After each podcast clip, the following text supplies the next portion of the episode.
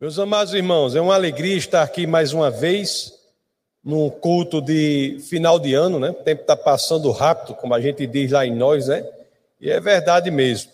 Daqui a pouco nós ingressaremos em 2021 e é o inexorável curso do tempo que faz com que tudo a cada dia mude. Né? Já dizia o grande escritor João Guimarães Rosa, nasceu lá, escritor mineiro lá de Cordisburgo, ele dizia assim: as coisas mudam no devagar, depressa dos tempos.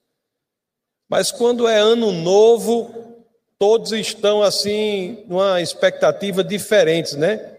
Porque parece que estão todos quase certos de que as coisas vão mudar no depressa, depressa dos tempos.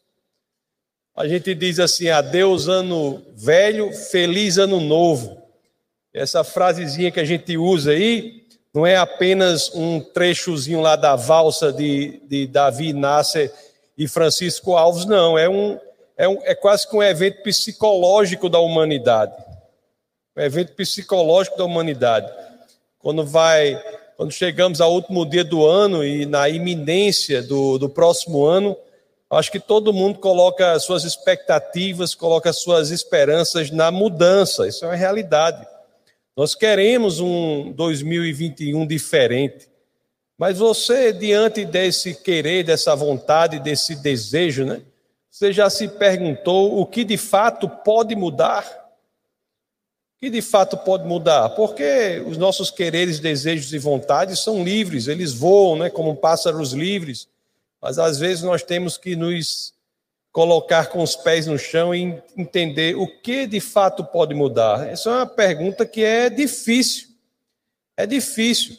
E para responder o que de fato pode mudar, eu tenho a impressão que uma boa estratégia é nós começarmos pelo oposto dela. Perguntemos então o que não mudará. O que não mudará?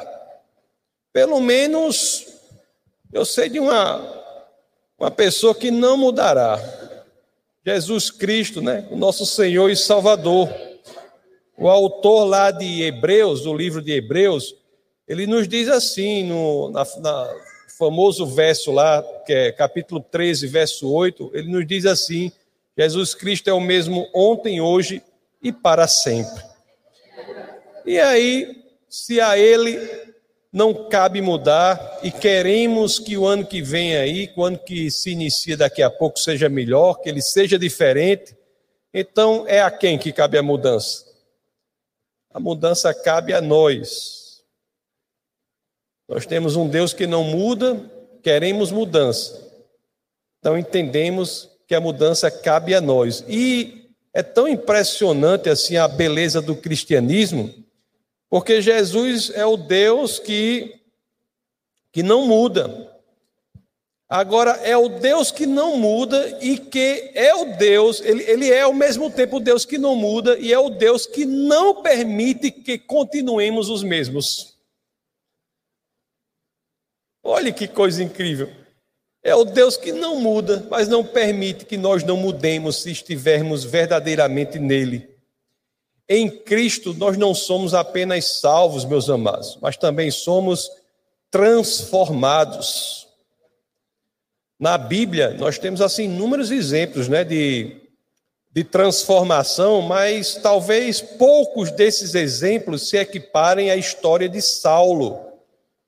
De Saulo, mais conhecido pelo seu nome romano Paulo, apóstolo Paulo, né? Ele não mudou de nome como muitos pensam.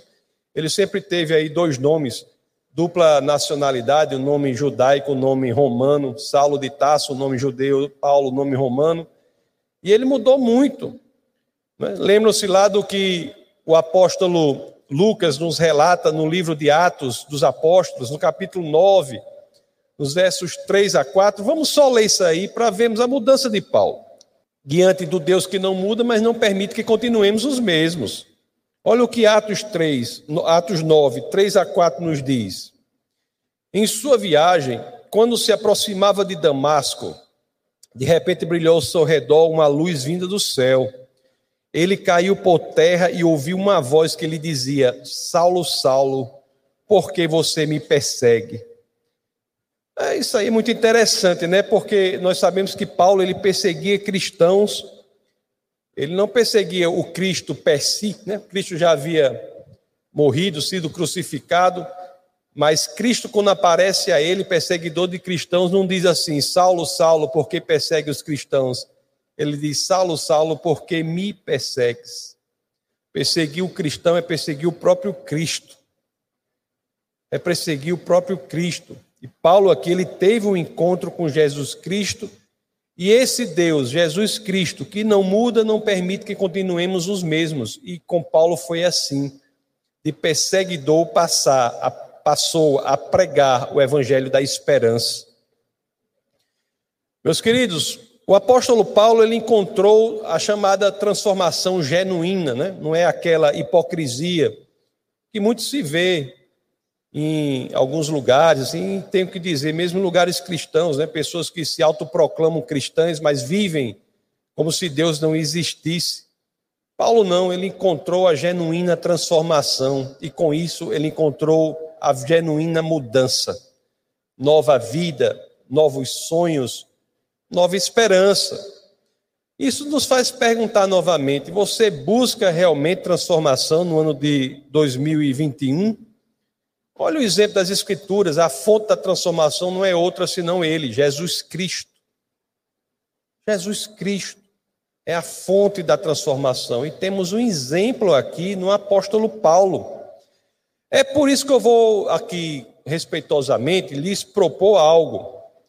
Nós vamos analisar três versos aqui da carta, de uma das cartas do apóstolo Paulo, às, igrejas que ele fundou, né? mais especificamente a carta aos Filipenses. E a partir desses três versos, nós vamos extrair cinco metas que, a título de proposta, serão metas que nós devemos buscar no ano que logo mais se inicia. É uma sugestão, né? As pessoas podem aceitar ou não as sugestões. Mas uma coisa é certa: se buscam mudança, eu posso lhes garantir, se essas metas colocadas aqui a título de sugestão, para vocês e para mim também, forem verdadeiramente perseguidas, nós buscarmos verdadeiramente essas metas, aí é certeza absoluta, seremos genuinamente transformados. Então eu peço a vocês que abram as escrituras, é claro, assim querendo, naquele que eu chamei o texto base do nosso bate-papo aqui, do, do, último culto do ano, que é a carta aos Filipenses, do capítulo 3. Nós vamos ler dos versos 12 ao, ao 14. Então vamos ler o primeiro desses versos. Iremos nos debruçar sobre a primeira parte dele com maior detalhes, né, com maior pormenorização. Então, Filipenses, a carta aos Filipenses, no capítulo 3, no verso 12, as escrituras dizem assim: Olha que o apóstolo Paulo falando, né, na carta que ele escreve a uma das igrejas. Não que eu já tenha obtido tudo isso ou tenha sido aperfeiçoado, mas prossigo para alcançá-lo, pois para isso também fui alcançado por Jesus Cristo. Você veja novamente aqui que ele diz, eu quero a primeira parte, né, analisar agora, não que eu já tenha obtido tudo isso ou tenha sido aperfeiçoado. Você pergunta o que é isso, né? Que isso é esse? Então vamos ler o verso 10, Filipenses 3:10 para que saibamos a que ele se refere no verso 12. O verso 10 diz assim: Quero conhecer Cristo, o poder da sua ressurreição e a participação em seus sofrimentos, tornando-me com ele em su... tornando-me com ele em sua morte e o verso 12 ele diz: Não que eu já tenha obtido isso, não que eu já tenha obtido essa semelhança a Jesus Cristo. Essa parte inicial desse, desse trecho da carta que o apóstolo Paulo escreve aos Filipenses, ela, essa carta nos diz, essa parte nos diz muito. Amados irmãos, Paulo, e sabemos quem é Paulo, né? Ele nos dá uma lição poderosa aqui. Em um mundo de tamanha vaidade vã, um mundo em que as pessoas se autoproclamam muita coisa, nós temos aqui Paulo que nos constrange em humildade. Paulo, conforme vocês sabem, meus queridos, ele havia sido treinado por ninguém menos do que Gamaliel. Gamaliel é neto de Ilhéu, que é fundador da mais importante escola judaica. Paulo havia sido treinado por ninguém menos do que Gamaliel. Paulo, que era um dos maiores intelectuais da sua época. Paulo, que havia dedicado a sua vida a Cristo. E é este mesmo Paulo que nos diz assim: ainda há espaço para melhorar. Ainda há espaço para melhorar. Só, só isso aí já nos oferece uma ideia maravilhosa para uma primeira meta, para nós colocarmos naquele conjunto de cinco metas que, a título de sugestão, nós iremos construir aqui para o ano que logo mais se iniciará nós devemos, meus queridos, cultivar verdadeiramente este sentimento de que há muito a aprender. Ser ensinável é sinônimo verdadeiro de humildade. E se queremos mudar em 2021, nós temos que cultivar a humildade. Gravemos, portanto, essa primeira meta, algo que devemos buscar em 2021, cultivar a humildade. Mas ao gravarmos essa meta aí, eu quero que estejamos bastante certos do que é humildade. Não é? Humildade é traduzida aqui ou é explicada aqui como o sentimento de que temos de ser ensináveis. Nós sabemos que temos algo a aprender durante o ano que se inicia. Humildade em nada tem a ver com o sentimento de se achar desprezível, de se achar insignificante. Humildade não é entrar no coitadismo. Humildade não é entrar na autocomiseração. Como eu, muitos que vocês aqui, se não todos já sabem, um autor de cujas obras eu gosto muito, é C.S. Lewis, né? C.S. Lewis, e ele diz assim: humildade não é pensar menos de si. Isso não é humildade. Humildade não é pensar menos de si. Humildade é pensar menos em si. Isso é humildade. Pensar menos em si. Então, voltemos aqui, já estabelecemos essa nossa primeira meta, voltemos ao mesmo texto, Filipenses 3,12, para que possamos é, buscar aqui a segunda meta. Então, vamos ler Filipenses, é, Filipenses é, 3,12. Mesmo texto que lemos, mas vamos agora ver a segunda parte dele. As escrituras dizem assim: Não que eu já tenha obtido tudo isso ou tenha sido aperfeiçoado. Aí essa parte agora que eu quero me dedicar a ela. Mas prossigo para alcançá-lo. Não que eu tenha obtido, mas prossigo para alcançá-lo. Queridos irmãos, o apóstolo Paulo, ele coloca aqui a questão com maestria. Que mudança pode ser esperada de alguém que, mesmo sendo ensinável, não se coloca na postura de querer prosseguir, dar prosseguimento, sair do lugar? Não é só querer ser ensinável, mas é estar disposto a prosseguir, a sair do lugar, a enfrentar. Não é apenas se achar ensinável e continuar onde está é se achar e entender que há algo a ser aprendido e, de fato, optar pelo aprendizado, pela saída da zona de conforto. O tolo, meus queridos, é aquele que pensa que está pronto. O tolo não quer melhorar. Eu acho que o que o tolo mais quer é ser enaltecido. O tolo não quer melhorar. Então, que nós tomemos isso como uma segunda meta. A primeira, cultivar a humildade, e a segunda, agora, prosseguir em direção a Cristo. É interessante que quando nós dizemos assim, né, falamos que temos de prosseguir, sair do lugar, muitos, muitas vezes e de forma honesta, ficam se pensando o que é preciso para prosseguir. O que é preciso para continuar em movimento em direção a Cristo?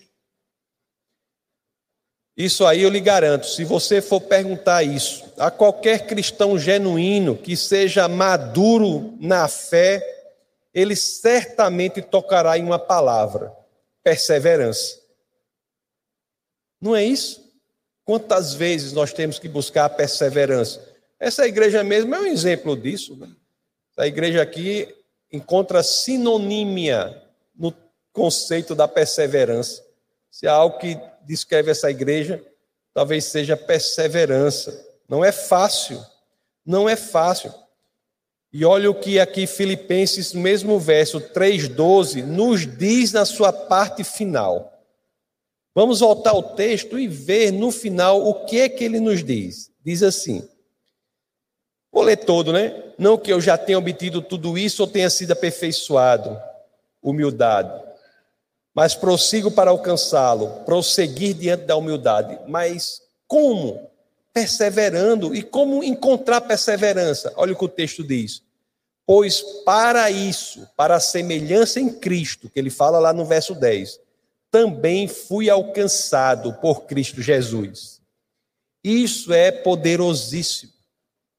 As Escrituras nos garantem que o que está aqui no começo desse verso é algo que nos é garantido pelo fato de também termos sido alcançados por Cristo Jesus. Você lembra do que eu falei aqui no início? Nós começamos fal falando em Cristo nós não somos apenas salvos, mas também somos transformados. E as escrituras aqui elas nos lembram para crescermos em semelhança com Cristo é que também fomos alcançados por Jesus. Nós não somos apenas salvos, nós somos também transformados. E fiquem, e mesmo que seja difícil a transformação que tanto queremos, é importante que perseveremos, porque para também sermos transformados, foi que fomos alcançados por Jesus Cristo, não apenas para sermos salvos. Por isso, meus queridos, é que com base nas Escrituras nós podemos dizer: não desanimem, perseverem foi para sermos transformados, conforme eu disse, que Cristo nos alcançou. Eu não quero dizer a vocês, nem passar a falsa impressão que cristãos e crentes não desanimam. Eles podem eventualmente desanimar e desanimam sim. Mas eu tenho também de ser honesto com vocês e dizer que uma vida constante de desânimo não é normal não é normal. Os cristãos que vivem a sua vida desanimados não estão com saúde espiritual adequada.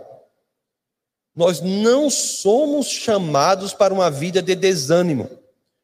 Eu tenho de dizer a vocês, o desânimo entre os crentes é um sintoma de doença espiritual. Às vezes da pessoa, mas também é verdade às vezes, da comunidade em que a pessoa está inserida.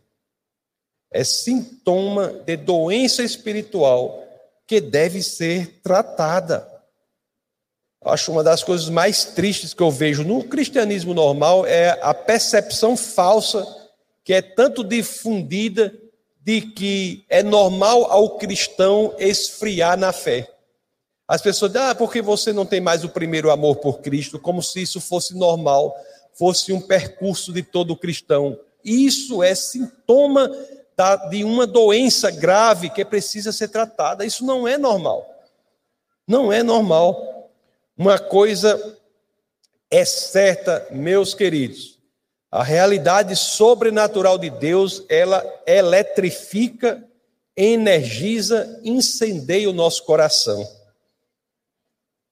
Se há nenhuma, pelo menos uma só razão há para nós perseverarmos.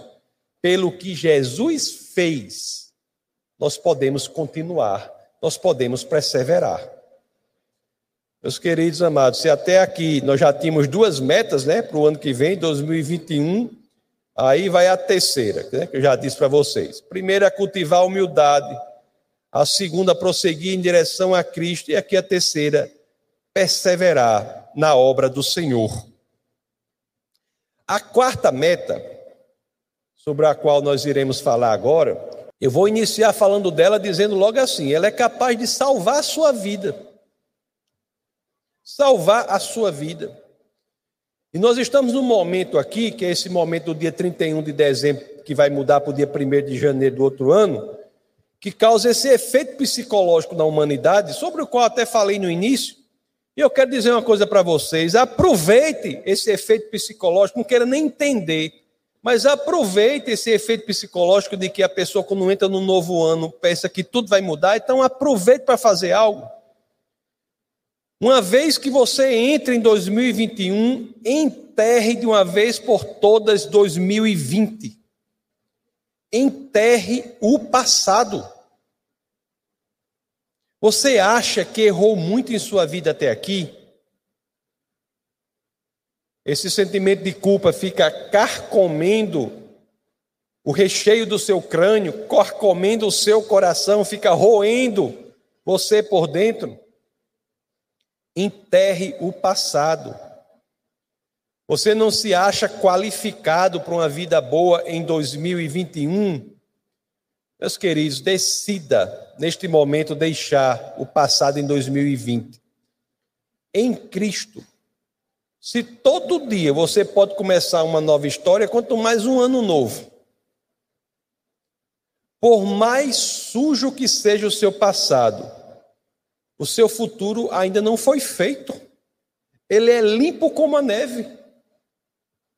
Por mais sujo que seja o seu passado, o seu futuro é limpo como a neve.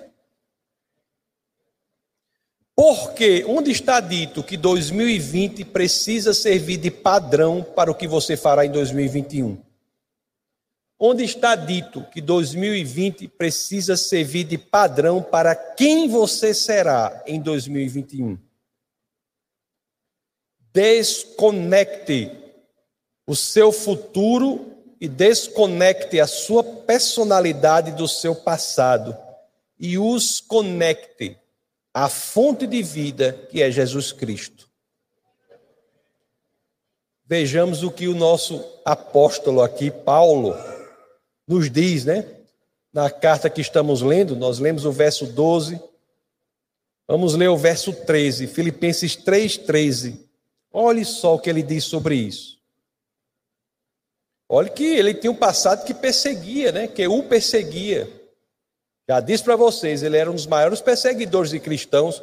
Perseguia tantos cristãos que Jerusalém ficou pequeno, né? Aí ele disse: Vamos para a próxima cidade. Aí foi para Damasco. Mas olha aqui o que, que as Escrituras nos dizem, Filipenses 3,13. Irmãos, não penso que eu mesmo já o tenha alcançado. Aí preste atenção agora. Mas uma coisa faço, esquecendo-me das coisas que ficaram para trás. Esquecendo-me das coisas que ficarem, ficaram para trás. Meus queridos, preste atenção ao que eu vou dizer agora. Quando nós entregamos as nossas feridas a Jesus Cristo, Ele não só as cura, ele não só a escura, mas ele também faz das cicatrizes decorrentes dessas feridas o nosso ministério. Olha que poderoso, né? Quando nós entregamos nossas feridas a Cristo, ele cura as feridas e as marcas que ficam ali tomam um novo significado e passam a fazer parte do nosso ministério aqueles que eram envolvidos com drogas, Cristo cura e aquela experiência passa a ser instrumento para a libertação dos outros. Aqueles que tinham problemas específicos, tais, tais e tais, passam a ser qualificados sobremaneira para atuar nos que ainda estão na posição de precisar de ajuda naquela área. Não é poderoso isso? Então, quais são as metas para 2021? Ah, temos quatro metas aqui, são cinco, né? Vocês estão vendo que já estou chegando mais para o fim, né? É bom o negócio de meta, que já diz o número, para todo mundo ficar tranquilo. Então, a meta um, cultivar a humildade. Meta dois, prosseguir em direção a Cristo. A meta três, perseverar na obra do Senhor. E a meta quatro, enterrar o passado. Repare bem, se nós fizermos isso, você já consegue ter a sensação de como a caminhada em direção a Cristo se torna mais real, mais factível, mais palpável, mais realizável.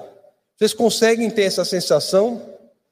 Quando nós colocamos essas coisas como metas, nós entramos na posição que Deus quer que tenhamos. Nós passamos a ver cada vez mais a, o chamado de Deus para todos nós, para sermos instrumentos do avanço da obra dele aqui na terra. Você muda a perspectiva, né? Você deixa de pensar mais em si e pensa mais no que você pode ser para o avanço do reino aqui na terra. Voltemos para Filipenses 3. Agora vamos ler o final do verso 13 e vamos ler o início do verso 14. As escrituras dizem assim: Lá no final do verso 13 diz assim, né? Eu li para vocês assim, esquecendo-me das coisas que ficaram para trás. E agora eu quero focar nesse, nesse trecho agora e avançando para as que estão adiante, verso 14, prossigo para o alvo. Então, quando nós colocamos essas metas em nosso coração, as coisas começam a clarear. Nós passamos a entender que temos que avançar para o que está adiante, avançar para o alvo. E o que está adiante? que é que está diante de nós cristãos? O reino de Deus. Então, isso nos dá a quinta meta: avançar a obra de Deus aqui na terra. São cinco metas importantíssimas para termos no ano que se inicia. Então, essa é a quinta e última meta, né? Vocês se lembram das cinco ainda? Primeira, Olha que anote em algum lugar, porque o ano tem 365 dias, né? A gente vai, daqui a dois dias já está todo mundo esquecido já dessa remeta. Anote. Cultivar a humildade. Aliás, vai estar na internet aí, depois pode ver, né? Cultivar a humildade. A meta 2, prosseguir em direção a Cristo. Meta 3, perseverar na obra do Senhor. Meta 4, enterrar o seu passado. E meta 5, avançar a obra de Deus aqui na terra. Se, aí é garantido, viu? Se vocês de fato colocarem essas metas de maneira séria, vocês podem estar certos que serão genuinamente transformados. Nós passamos a ver as coisas não da forma que as pessoas que não têm Cristo veem. E isso é que nos diz aqui o verso o final do verso 14, para não deixar uma parte do verso sem ler, vamos ler o final do verso 14, porque isso nos dá uma perspectiva do que é seguir essas cinco metas.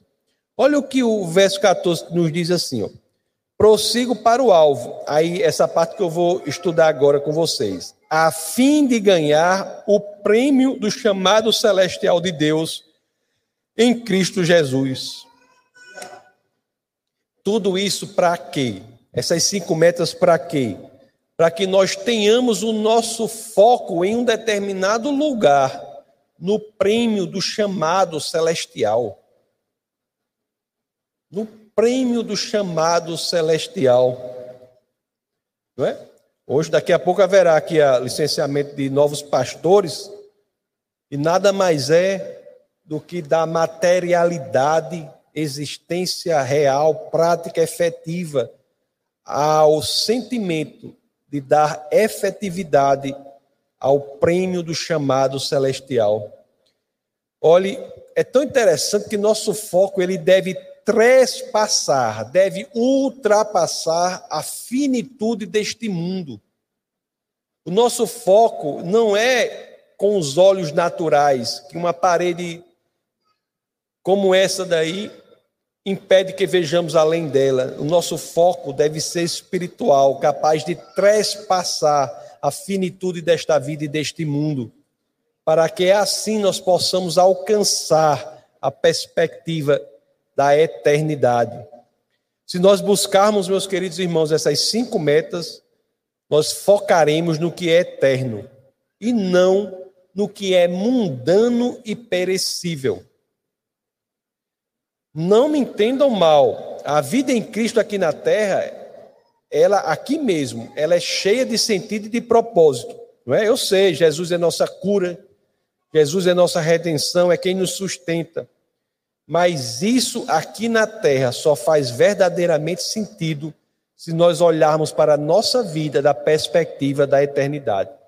Não é nessa mesma carta que aos Filipenses, lá no, é no começo, né, aquela famosa passagem, é, Filipenses capítulo 1, 21. Bota aí, grande Orlando, capítulo 1, 21, que as escrituras dizem, não sei se é Orlando ou é Jordan que está aí, coloque aí um dos dois aí. Porque para mim, que, que as escrituras dizem? Olhe só se isso é perspectiva da eternidade.